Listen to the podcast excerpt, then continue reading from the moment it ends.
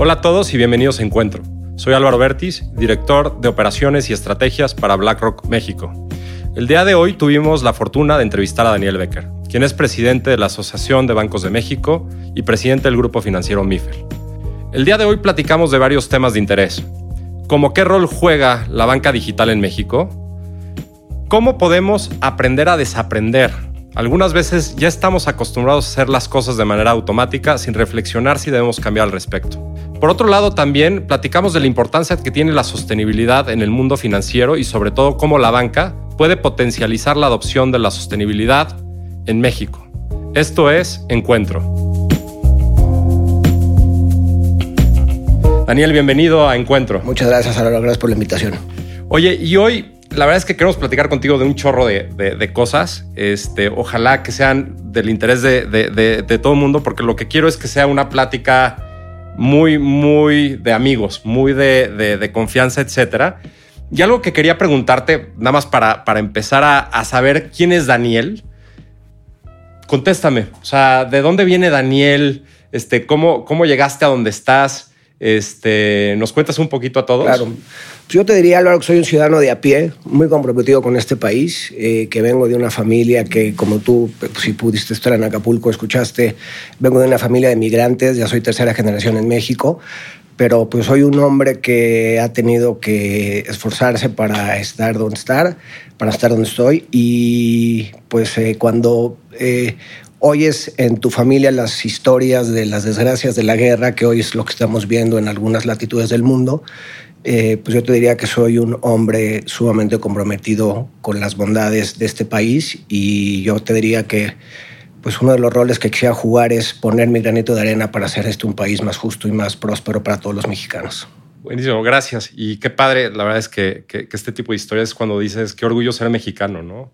Y qué orgullo proteger al país y, en serio estar aquí como para, para generar ese bien. Y yo creo que, bueno, estamos eh, hoy en un contexto difícil y siempre, eh, pues... Eh, yo creo que además es una tendencia del ser humano, ¿no? Tendemos a ver la parte negativa, pero a veces perdemos todas las cosas positivas que nos brindan pues, los diferentes países. Y en el caso particular de México, pues, es un país que, bueno, este, hay capacidad de desarrollar, hay oportunidades, en fin, eh, yo creo que independientemente de la parte humana, pues es un país que permite generar eh, creación de valor y en ese sentido, pues yo creo que hay que generar los compromisos para que más mexicanos puedan ser parte de esta, de esta creación de valor y de este bienestar. No, eh, me parece, me parece súper buena esa perspectiva, ¿no? Siempre hay que mirar hacia adelante, ¿no? Si nos quedamos entretenidos en mirar hacia atrás, creo que, creo que como las avestruces nos quedaríamos ahí enterrar la cabeza, ¿no? En la arena. Oye, hay algo que, leí de tu currículum y que me pareció súper interesante. Estudiaste una maestría hace solo dos años, ¿no? Este, en MIT. ¿Qué fue lo que te llevó a, pues, regresar ahora sí a las aulas? Cosa que no es tan fácil, ¿no? De repente dices, ching, ya It's too late.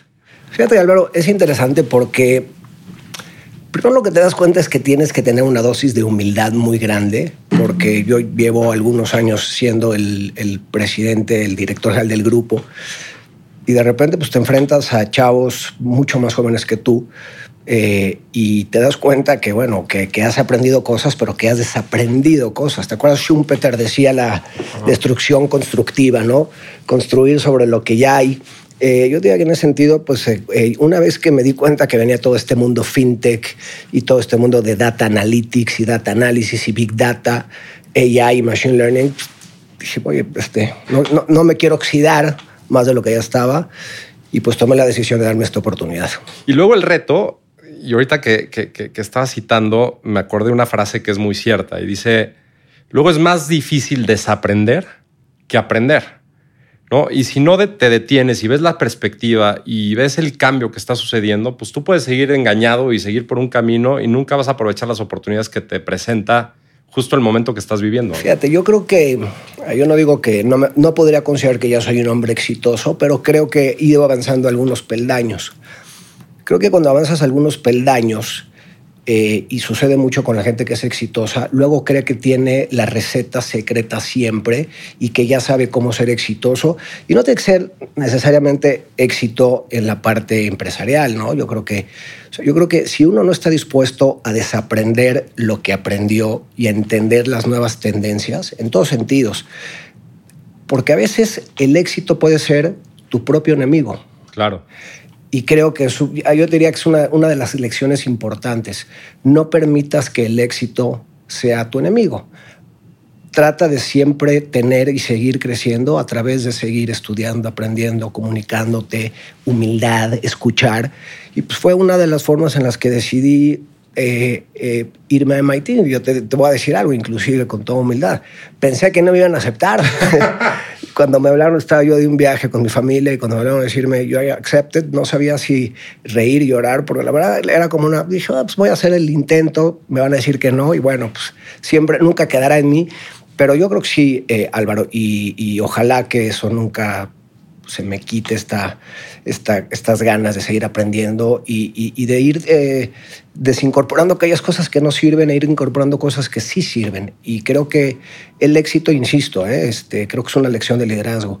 El éxito puede ser tu peor enemigo o tu mejor amigo. Y, depende qué vértice tú le des o qué línea tú le quieras dar. Totalmente. Y, y algo que yo trato de recordar todos los días es huye de los comfort zones. O sea, si, hay, si estás demasiado cómodo en algo, es una mala noticia, ¿no? No es una buena noticia. No, va, no te va a conducir al lugar que quieres. Exacto. ¿no? Y, la verdad es que, felicidades por eso, porque no, no es una decisión tan fácil, así como decir, oye, en esta etapa de tu vida, yo me acuerdo cuando me fui de maestría, me fui más chavo, me fui casado y, y íbamos a tener nuestro primer hijo en la maestría. Sí, era un cohete, o sea, aún de, full time, este, de estudiante, la familia, este, con un solo hijo, sí, tenía sus retos. O sea, me imagino conforme vas creciendo, digo, hoy como, hoy como estoy yo en particular con cuatro hijos, este, con el trabajo que tengo, híjole, sí es una decisión que, no es tan fácil tomarla, pero sin duda creo que es un gran acierto el caso que la puedas tomar. Sí, a ver, trae sacrificios personales, trae sacrificios, sacrificios de la organización, trae sacrificios personales, eh, por supuesto familiares, pero fíjate otra cosa, Álvaro, te obliga también a, identificar que en las organizaciones tienes que tener gente mejor que tú.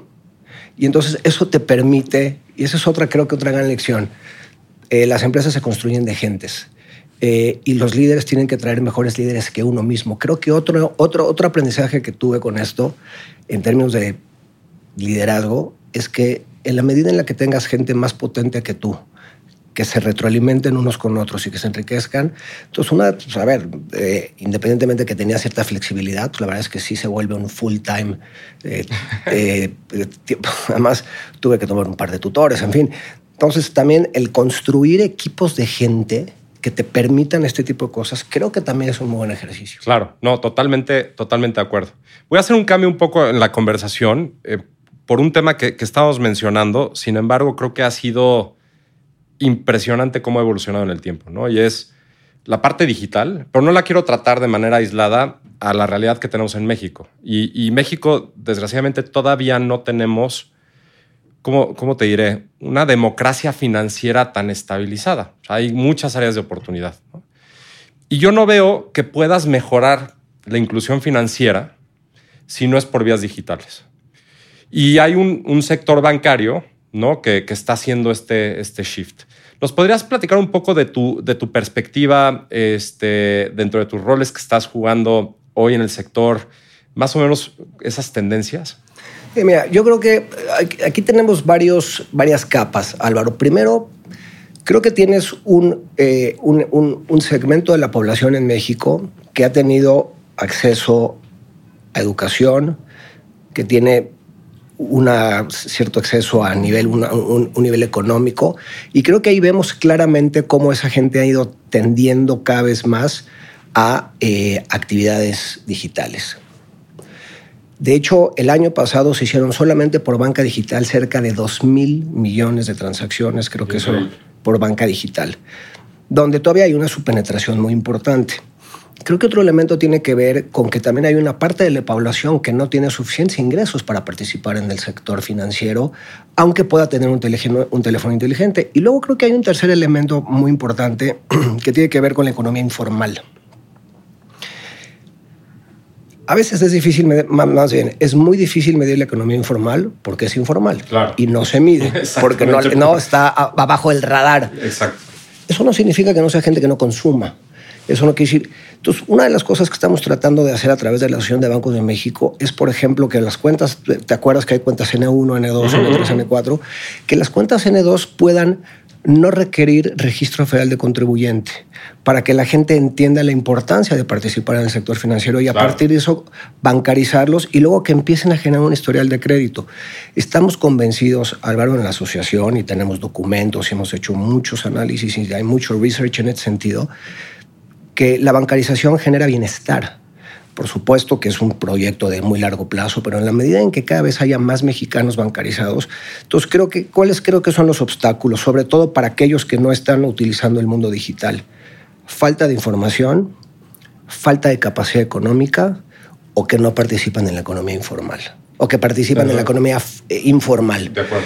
Y creo que si trabajamos en esos tres vértices y lo hacemos de forma acelerada, e inteligente, yo diría hasta casi como una política pública, Álvaro, creo que podríamos ver hacia adelante un país mucho más bancarizado. No hay que no hay que recordar que México está sumamente subbancarizado comparado con países de ingresos similares como Brasil o Chile, inclusive Perú. De acuerdo. Entonces creo que en ese sentido pues hay un trabajo que hacer. Eh, ya este, este tema está sobre la mesa, lo hemos hablado con los diferentes actores del sector público y bueno, esperemos. Lo primero sería, imagínate, eh, que una persona que, todavía, que, que, está en la economía informal, pero que tiene cierta capacidad de ahorro, puede abrir una cuenta en un banco. Claro. Que hoy lo están haciendo en otras instituciones como las fintechs. Y yo creo que, bueno, si ahorita hablamos de ese tema, podríamos hablar de los retos y las oportunidades que, que brindan. Existen unas y otras. Correcto. Ahora, ahorita que mencionas ese tema, traigo un dato muy presente por, por, otra cosa que estábamos haciendo. Y decía, México tiene alrededor de 120 millones de aparatos móviles, ¿no? Inteligentes. Inteligentes. Es una locura la oportunidad que te da eso. Sin embargo, también tengo la otra parte de la película, es decir, la educación financiera no está en, ninguna parte de nuestra educación básica, ¿no? Llegamos muy tarde a conocer una serie de, temas, ¿no? Creo que en fechas recientes ya el gobierno está analizando incorporar educación financiera dentro de la educación básica en México. Sin embargo, pues sí traemos un lag. O sea, la educación financiera, ¿tú crees que sí nos ha dolido en este, este país este, de manera importante? Es como decirte, Álvaro, oye, eh, ¿crees que es importante saber leer? Eh, y te voy a dar, una, noticia y una premisa que es importante. Primero, yo creo que hoy las nuevas generaciones, los centennials, los millennials, tú puedes escoger no casarte, no casarte pero tener hijos, escoger qué pareja quieres. Yo creo que ya estamos en un mundo mucho más abierto y con una visión del mundo distinta. De lo que no te salvas es de consumir y la importancia de ahorrar y la importancia de ser parte del sector financiero, llámese el que sea. Dicho esto, eh, es muy probable que para los próximos libros de texto de la Secretaría de Educación Pública que publican cada año para septiembre del 23 ya vengan alrededor de siete capítulos de educación financiera. Y esto además lo vamos a vincular, si es que se puede, porque tuve una reunión con Banco de México, porque como tú sabes, el Banco de México y la banca, hoy me toca presidir el MIDE, el Museo eh, Interactivo de Economía. Tú imagínate que en, los libros de texto se hable de educación financiera y además se cite el MIDE y además puedas ir al MIDE virtual o presencial y entonces puedas empezar a incorporarte y entender mejor qué alternativas tienes desde que tienes 10 años de ser parte del sector financiero y la importancia que puede tener para tu vida adulta el participar en el sector financiero, para emprender, para ahorrar, para... Sí, para un montón de, temas. Para vivir, porque te puede salvar de todo, menos de pagar impuestos, de la muerte y de ser parte del sector y de consumir. Exactamente. Y Tienes que consumir. y, el, y consumir está absolutamente correlacionado con el sector financiero. 100%, no, 100% de acuerdo. No, ahí a mí lo que me ha parecido eh, súper interesante es que, cuando lees estos informes o estas encuestas, muchas este, generadas por el propio INEGI, es que también de repente hay gente que desconfía del sistema. Hoy, hoy sale la encuesta del INEGI de, ah, de inclusión financiera que hace INEGI con, la Comisión Nacional Bancaria de Valores. Sale creo que hoy miércoles por la tarde. Ya luego si me das favor de volver a invitar, pues ya la platicaremos. Habremos que platicar, pero, pero me acuerdo la última que vi hablaba de un porcentaje altísimo que desconfía del, sector. Y, por otro lado, pues prefiere guardar su dinerito abajo del colchón o ir con un sistema de tandas o pues simplemente entrar en otros esquemas que son mucho más peligrosos, ¿no? Préstamos este, a unos intereses, una locura, etcétera. Y me parece, me parece que sí, que es un área de oportunidad enorme y me encanta la idea de que ya esté trabajando la asociación junto con el gobierno para efectos de que corrijamos ese camino y que los, nuestros hijos pues ya puedan llegar y desarrollarse en un mucho mejor preparados para lo que está viniendo, ¿no? Pero fíjate lo que es interesante porque esto es un poco contraintuitivo. Tienes toda la razón y en las encuestas eh, la gente le teme. Yo no diría que hay un temor de insolvencia de la banca, porque como tú sabes, en México nunca hemos tenido una, eh, un impago a los ahorradores después de lo que pasó en la, crisis de los noventas. Nunca hemos tenido un impago. Yo creo que más bien obedece a, a, un tema de educación financiera, a que algunas clases muy desfavorecidas, unos, unos, segmentos de la población muy desfavorecidos tienen temor a, a, participar del sector o a incorporarse a la banca. Otros quizá no quieran tampoco aparecer en el sistema financiero porque perciben que pueden ser fiscalizados. Sin embargo, la banca tiene, déjame ponerte en dólares, alrededor de 68 mil millones de dólares ahorrados del público inversionista. Entonces, a pesar de todos estos obstáculos, hoy, sin lugar a duda, la banca es el lugar donde los mexicanos prefieren ahorrar y donde se sienten más seguros.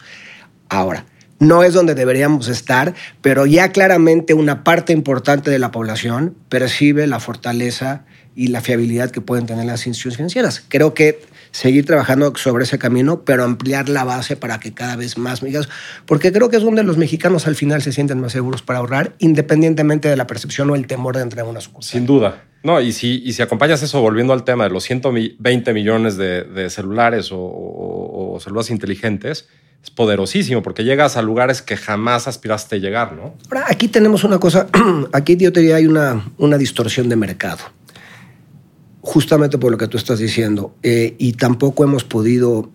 En México, una de las razones también por, la, por las que muchos, no, muchos, por las que alrededor del el 7% de los municipios que faltan bancarizar no están bancarizados, obedecen a una muy pequeña masa crítica.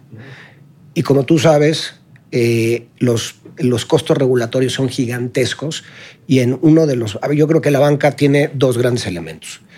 Primero, somos empresas tecnológicas y como consecuencia intermediamos, pero somos empresas de tecnología.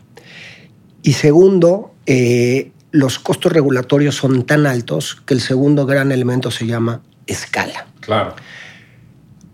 Y es un poco, eh, otra vez contraintuitivo, entender cómo países de África, como Nigeria, pudieran llegar a tener mayor inclusión financiera que es un país de menores ingresos que México, pero obedece a que una política pública estableció que se pueden hacer, que se puede hacer banca a través de teléfonos celulares. Y no solo eso, te voy a dar un ejemplo interesante. Eh, hay países africanos donde si compras, por ejemplo, tiempo de celular, lo puedes convertir en fiat money, en, moneda. Sí, es una, es, una locura, ¿no? Es increíble. Pero digamos, Pero, ese tipo de cosas son las que te van aceitando los elementos para que gente que no quiere ir a una sucursal, por las razones que sean, no, tenga, que ir. no tenga que ir y que pueda abrir una cuenta digital y que pueda comprar puntos de telefonía, pero luego intercambiarlos, que te pueda pagar a ti de forma remota. Ahora, creo que ahí, a diferencia de otros países, nos falta entender que más que tener que llegar físicamente a ciertas poblaciones, necesitamos conectividad, educación e información. Y creo que otra vez un tema de política pública para que permitan a las gentes de menores ingresos no necesariamente tener que tener un registro federal de contribuyente como clave. Totalmente de acuerdo. Y, mencionas un tema interesantísimo y hay un descuadre en un número que te voy a dar. 120 millones de celulares inteligentes, pero por otro lado tienes menor número de personas conectadas a Internet. Entonces, pues sí, no llegando a lo que tú comentas, pues de nada te sirve pues sí tener tantos teléfonos que no están continuamente conectados. ¿Cuántos teléfonos celulares crees que, están vinculados a cuentas bancarias? ¿Qué será? ¿Como 60 millones? Right on target. 60 millones. lo que significa que tenemos un potencial del 100% de crecimiento. Increíble, Imagínate lo que haría para el usuario, para los mexicanos, para la gente de menores ingresos y para la banca. Coincido. 100% de potencial de crecimiento. Totalmente. Y sabes que, o sea, a lo mejor, no es 100 porque a lo mejor alguien puede tener dos teléfonos, ¿no? Pero, que sea del 50% una, una, una oportunidad enorme. Gigantesca. Y, lo más increíble que, que, lo has estado mencionando es cómo esto le beneficia a esa persona. O sea, la hace mucho más resiliente frente a cualquier tipo de adversidad, cambio, futuro, etcétera. Y sobre todo después de lo que vimos en la pandemia, debería quedar mucho más claro. Hay un tema este, que, dejamos para un poquito después son las fintechs. Y ahí te va la pregunta eh, que, mucha gente se hace de manera, yo, creo que no justificada. Y es, es que se repelen unos a otros. Es decir, el sistema tradicional, bancario, financiero, con estas fintechs o empresas, no todas dentro del marco de la fintech, pero sí empresas digitales este, que están teniendo modelos financieros, etc. Yo creo que no es así. Me encantaría tener tu opinión. Mira, a ver, yo primero, yo creo que el mundo fintech y el mundo bancario son complementos y no sustitutos. Ese es el primer elemento. Ahora, si hay fintechs, evidentemente, que por su naturaleza, seguramente podrán encontrar caminos solos e ir de forma individual. Yo creo claramente que las fintechs se complementan mucho con la banca. Oye, ¿por qué nacen las fintechs? Yo creo que esa es una pregunta que nunca nos hemos hecho, ¿no? Yo creo que a partir del 2008 y 2009, después de la crisis hipotecaria en los Estados Unidos, que tuvo un impacto en el mundo impresionante y además generó un gran enojo de, de las sociedades, porque generalmente, mi estimado Álvaro, ¿cómo se rescatan los bancos? Con recursos fiscales. Claro. Y es una hipoteca para la sociedad. Y lo que pasó en el 2008 y 2009, dije, bueno, acuérdate este, este, este, este movimiento against Wall Street, ¿no? En los Estados sí, claro. Unidos. Sí, sí, sí. Entonces creo que creo que el otro día discutía con este Yashige Yamakatori, este, este, el, el, famoso que inventó las criptomonedas, que nadie lo mm. conoce, que nadie lo ¿Tú lo conociste? No existe. Bueno, yo no conozco que nadie lo conozca, ¿no? Entonces el otro día discutí. es muy interesante. Y fíjate, es que se está volviendo como una religión. A ver si lo traemos aquí al podcast. no, no existe. Yo creo que, yo creo que es un invento. Oye, y decidió que hay 21 millones de que se pueden minar. sí, ahorita entramos al tema, pero yo creo que el mundo fintech, el mundo fintech complementa a la banca. Eh, y yo creo que lo que está pasando un poco en México es que para que en realidad sea complementario sí tiene que haber un, juego parejo desde el punto de vista regulatorio. Eh, porque fíjate lo que nos ha sucedido. De repente eh, vemos que empresas que desafortunadamente tienen algún problema y tienen congelamiento de cuentas, ya sea por, eh, por alguna institución, el SAT, el Instituto Mexicano del Seguro Social, de repente las ves y apareces con un determinado punto de venta que obedece a una fintech. ¿Qué quiere decir? Están bypassando, no sé cómo no es el verbo, bueno, están no, pues están, están, están dando una vuelta. Un, agujero a la regulación. ahora, yo creo que la, la fintech sí ha llegado a ciertos segmentos de la población que la banca no ha llegado pero creo que también obedece a que tiene una cierta asimetría regulatoria. ¿Por qué es importante que haya simetría regulatoria? Y ahí hemos tenido esta discusión. A lo mejor no es subirle la barra a las fintechs. A lo mejor es bajarle la barra a los bancos. Claro. Sobre, todo en algunos segmentos de la población, en algún tipo de. Sí, como tú dices, a través de las cuentas 1, 2, tal. O sea, de acuerdo contigo. Por ejemplo, porque la capilaridad y la potencia de la banca es mucho mayor. Entonces, yo creo que en ese sentido, las fintechs deberían de ser un complemento de la banca porque lo que sí han desarrollado es un, una experiencia del usuario, la verdad, envidiable, que muchos bancos estamos tratando de seguir esa inercia de esta... De, yo te diría, la, la gran ventaja de las fintechs es su agilidad asociada a menor, a menor regulación, a su frescura y a su CX, ¿no? a, su, a, la, experiencia del usuario. Correcto. Ahora, dicho eso, no quiere decir que los bancos no podamos estar, porque además los bancos, ¿qué tenemos, Álvaro? ¿Cuál es el verdadero, cuál es el petróleo de los bancos? La los datos. Sí, claro. Y esa es una, ahorita vamos a entrar ahí, porque sé que tú piensas que los datos es más valioso que el dinero. Absolutamente. me, ganaste, me ganaste el punto. No estarías de acuerdo con eso. Es el petróleo. Sin bueno, Hoy no. y, aparte lo regalamos. Y aparte lo regalamos. es una locura. Y, en lugar de hacer barriles y ordenarlos y luego los tenemos todos desordenados, sucios, no sabemos cómo usarlo, está ahí. Ahora, el reto Y ahí creo que son los bancos que los bancos que van a ganar hacia adelante. Van a ser los bancos que sepan utilizar el nuevo petróleo. Bueno, sé que algunos, sobre todo ustedes, piensan que el petróleo puede llegar a 200 dólares, pero asumiendo una vez que pase esta, esta crisis y el petróleo vuelva a regresar a lo que es, eh, yo creo que el petróleo son los datos y luego eh, lo que tienes que tener es un, un, un, usuario, una, experiencia al usuario espectacular. Y yo creo que en ese sentido la banca tiene todavía mucho recorrido. A mí algo, algo que, que, pienso mucho es esa diferenciación y complementando lo que te decías, viene a través de dos elementos muy importantes. Yo creo simplicidad y no sé cómo pasar el término español, pero frictionless, ¿no? O sea, que no hay una fricción con el cliente, ¿no? Y que lo dejes pasar de manera libre. Ahora, eso tiene mucho que ver también, Álvaro, con la regulación. ¿eh? Tenemos que trabajar mucho con los reguladores. Eh, porque más yo creo que pensar que las fintechs eh, pueden tener una asimetría, porque al final del camino, eh, tú y yo entendemos muy bien la diferencia, la diferencia entre una fintech y un banco. Pero ¿qué pasa mañana si una fintech grande tiene un problema de algún tipo? La pregunta es, ¿contamina el sistema en su conjunto o no? Claro. Yo pienso que sí. Yo creo que sí. Al final yo creo que no puede separar. Si tenemos un reto de educación financiera existente, yo creo que es muy difícil llegar a poder explicar exactamente por qué uno es tan diferente del otro, Y al final esa confianza que estamos platicando, que ha costado tanto trabajo construir, ¿no? Se ve totalmente afectada. Eso, por eso yo te digo, desde el ABM estamos, eh, estamos tratando de crear condiciones, no para que desaparezcan ni para que, al contrario, la competencia de veras, yo sí creo firmemente en la competencia. Pues sabes que estamos viendo varios proyectos. Somos firmes creyentes de que la competencia genera mejores productos para el usuario. Pero sí creo que las fintechs tienen que ser, tienen, no, no pueden cometer a la larga un error y luego, como tú sabes, este, eh, no ha pasado hoy nada con una fintech. Bueno, no, sí, bueno, ya, ya, vimos en Estados Unidos el club lending, ¿no? que, de que ya tuvo, pero pareciera que no ha pasado nada. Creo que hay otro elemento importante, a lo que no hay que perder de vista probablemente, no sé si el exceso de liquidez, pero el dinero barato se está acabando. Ok.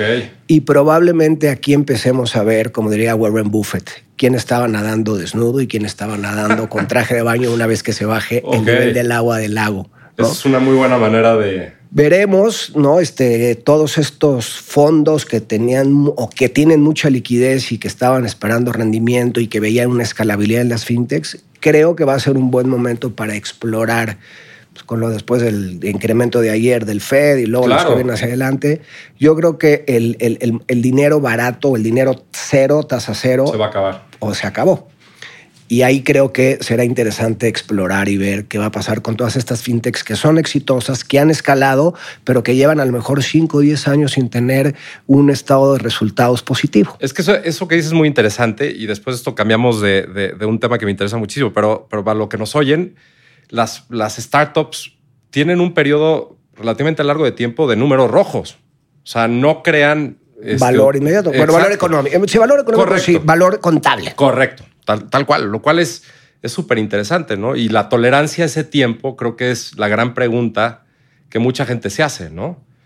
Pero pues, muchas veces lo que vemos es lo que está en los espectaculares, este, todo esto. Pero entonces tú imagínate si estas fintechs que siguen operando con números rojos, pero que han generado clientes y que tienen data, sumado a un banco en una, en un, en una asociación estratégica. Enorme. Ahí creo que hay una creación, un value creation y un value capture para todos inmenso. inmenso. Yo coincido 100% contigo y coincido que, que, que son complementarios y creo que tienen que subsistir de manera súper, súper armónica, ¿no? Correcto.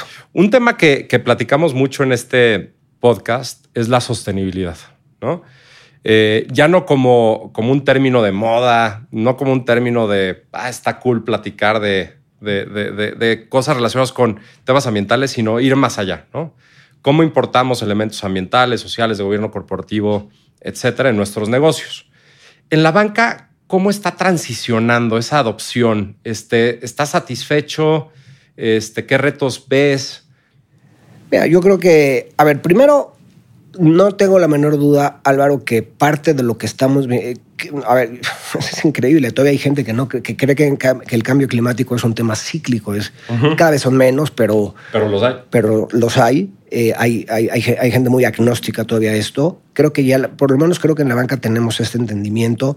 Uno, No, yo no dudaría que inclusive la pandemia que vivimos esté asociada al cambio climático y que cada vez pues, los animales que vivirán más cerca de nosotros, porque cada vez está más deforestado el asunto, pues, donde nunca habíamos vivido esto y donde seguramente nuestros anticuerpos ya no operan como operaban antes. Entonces, el cambio climático en verdad puede poner en riesgo al mundo. Y creo que además ya no habrá empresas que generen valor económico si no son parte de este nuevo concepto ESG.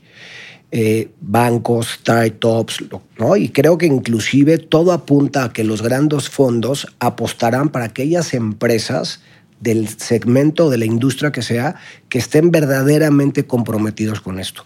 En la banca hemos firmado varios acuerdos de cambio climático, estamos incorporados al, protocolo de París, hemos hecho temas con la ONU. De hecho, IFRS 9, esta nueva contabilidad que, nos, tiene muchos elementos, pero de entre otros nos obliga a los bancos a partir de este año a hacer un disclosure de aquellos eh, elementos de crédito o de inversión o de ahorro que no estén generando eh, emisiones o que estén generando emisiones de carbono.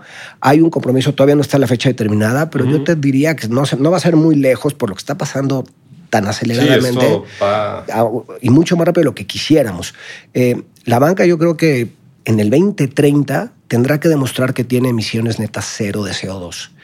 Y yo creo que no va a haber ninguna empresa que se vuelva a poder volver un unicornio que no tenga perfectamente bien establecido que tiene todos sus criterios de ESG. Y para la banca es fundamental porque la banca financia parte importante de estos proyectos. Ahora, tampoco es un tema no, es, no, es, trivial, se requiere gente especializada y además como es una tendencia que está creciendo y que está creciendo aceleradamente, tampoco es que haya tanto capital humano para llevar estas áreas a las diferentes organizaciones. Entonces creo que además hay un tema de seguir preparando gente, hay algunas universidades que ya tienen la carrera de sustentabilidad, yo creo que también estos y los de Data Analytics serán las, carreras, del futuro, indiscutiblemente, pero en la ABM empujaremos de forma voluntaria porque queremos que es una obligación, pero además esta, esta este tema voluntario se va, a cambiar, se va a hacer obligatorio y entonces creo que ahí vamos a ir transitando de forma muy veloz hacia bancas que sean sustentables.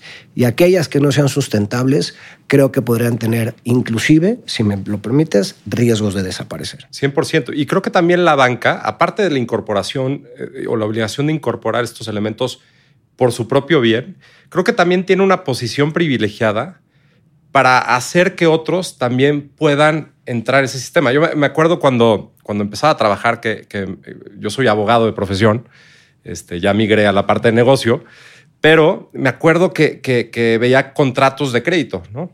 Y, este, y me acuerdo perfecto de los covenants financieros, ¿no? Debt to EBITDA, este, coverage ratio, todo. Me encantaría ver un contrato ya que diga, oye, si no cumples con los estándares que quieras, no sé, ¿no? Tu tasa se va a incrementar. O no eres acreditable. O no eres acreditable. Yo creo que va más por, eh, eh, yo, creo que vamos por ahí, eh, Álvaro. Yo, yo, creo que si lo dejas a un poco al, oye, si no cumples estos criterios, y a lo mejor yo creo que por supuesto tiene que haber una temporalidad para que para, migrar hacia allá. No podemos decir es Una transición. es una transición. pero yo creo que al final, si me preguntaras a mí si yo fuera el, el, funcionario público que estuviera dictando la política pública para la banca, daría un tiempo de transición y generar incentivos clarísimos para que aquellas empresas que no estén generando los elementos verdes no sean acreditables. Porque aparte lo que es increíble, y ya para cerrar esta, este capítulo, este capítulo, esta sección, ya, ya vendrán dos preguntas más para, para cerrar el capítulo completo, es hacia dónde, o sea, la sostenibilidad te da el gran beneficio de que te hace más resiliente y, más seguro hacia el futuro, ¿no? Como banca, yo creo que no hay cosa mejor que garantizar que la empresa permanezca en el tiempo, si no de una manera mejor, por lo menos de una manera estable, ¿no? Entonces, pues sí, hace todo el sentido. Y te dijiste algo muy importante. ¿Por qué la banca puede ser eh, la punta de lanza para el tema de ESG y sustentabilidad? Porque somos transversales. Claro, tocas todo. Tocas todo. Entonces, creo que un acuerdo de Basilea 3. Bueno, eh, ayer eh, Agustín Carces hablaba del Black Swan, bueno, del, Green Swan. Del Green Swan, ya no el Black Swan. Del Green Swan. ¿Qué quiere decir el Green Sound? El, green, eh, eh, el, el, el, cisne verde. Ya no es Taleb, ya es el cisne verde. Sí, claro. Cambio climático. Increíble. Entonces, por eso, por, por, eso, por eso ves muchos de los elementos y los artículos de ESG vienen asociados a la banca. Pues porque a lo mejor las petroleras lo quisieran, pero su actividad es muy clara, hacen fósiles. La banca es transversal. Correcto. Entonces creo que la banca Y es debe, necesaria. debe de ser punta de lanza para esto. Estamos totalmente en el mismo, en el mismo canal. Ahora sí, ya nos acercamos al final del capítulo, pero quiero preguntarte una cosa: es ¿qué te emociona del futuro? ¿Qué te, qué te mueve? Esto, ver, ver este compromiso que hay hacia. A ver, yo, yo, a ver ¿qué, ¿qué, me mueve? Ver que hay un compromiso verdadero y auténtico hacia un cambio climático y que no es solamente una pintada de pared, un window dressing. Sí, ¿no? claro. Que veo que verdaderamente hay este, este, y sobre todo en algunos actores y en la banca veo que es un tema que, que en realidad lo hemos tomado muy en serio. Eh, creo que hay, eh, creo que la tecnología, bien, Internet y la tecnología pueden ser el bien o el mal. Ok. Y yo quiero, tengo la esperanza de pensar que toda esta eh, revolución tecnológica va a ser para bien y que cada vez más mexicanos y que el mundo cada vez tendrá menos gaps entre la gente que más tiene y lo, los que menos tienen.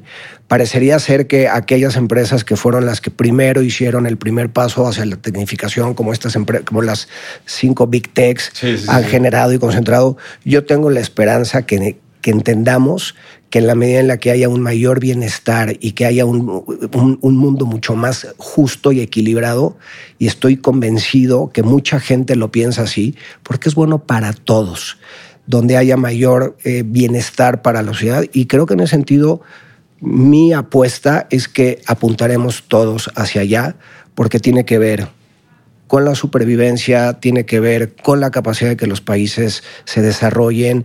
Eh, yo tengo fe que en México, en el mediano plazo, no haya analfabetas digitales. Okay. Si se abre esa brecha, yo creo que en realidad en el largo plazo, este tipo de brechas que se van generando van a ser muy difíciles de cerrar.